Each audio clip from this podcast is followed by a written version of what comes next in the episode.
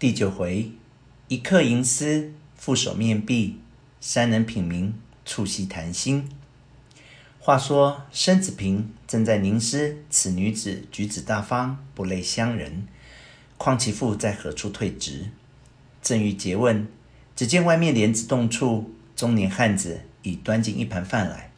那女子道：“就搁在这西屋炕桌上吧。”这西屋靠南窗，原是一个砖砌的暖炕，靠窗设了一个长炕机，两头两个短炕机，当中一个正方炕桌，桌子三面好坐人的。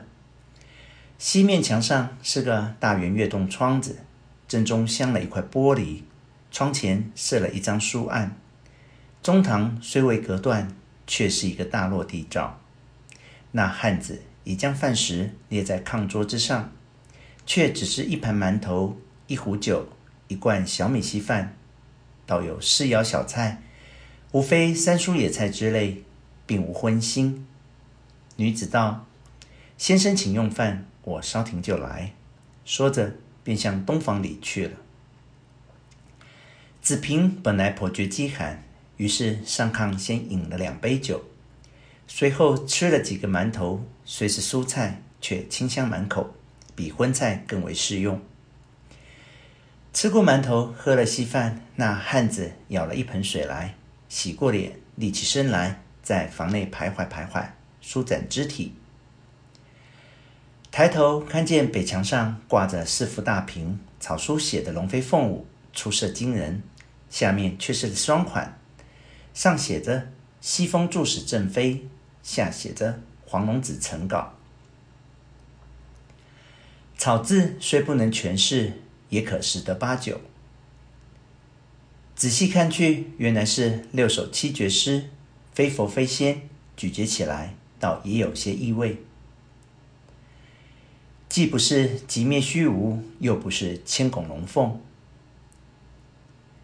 看那月洞窗下书案上有现成的纸笔，遂把几首诗抄下来，预备带回衙门去当新闻纸看。你道是怎样个诗？请看，诗曰：“曾拜瑶池九品莲，西夷授我紫园篇。光阴荏苒真容易，回首沧桑五百年。紫阳属何翠虚盈，传响空山霹雳情。”刹那未除人我相，天花年满护身云。晴天遇海逐风波，渺渺无边是爱河。隐作园中功德水，一齐都种曼陀罗。石破天惊一鹤飞。黑漫漫夜五更鸡，自从三宿空山后，不见人间有是非。野马尘埃昼夜驰，五重百会互相催。偷来旧领涅槃乐，换取胡公度得机。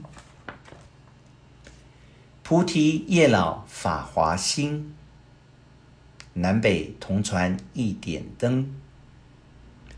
五百天童齐德鲁，香花供奉小夫人。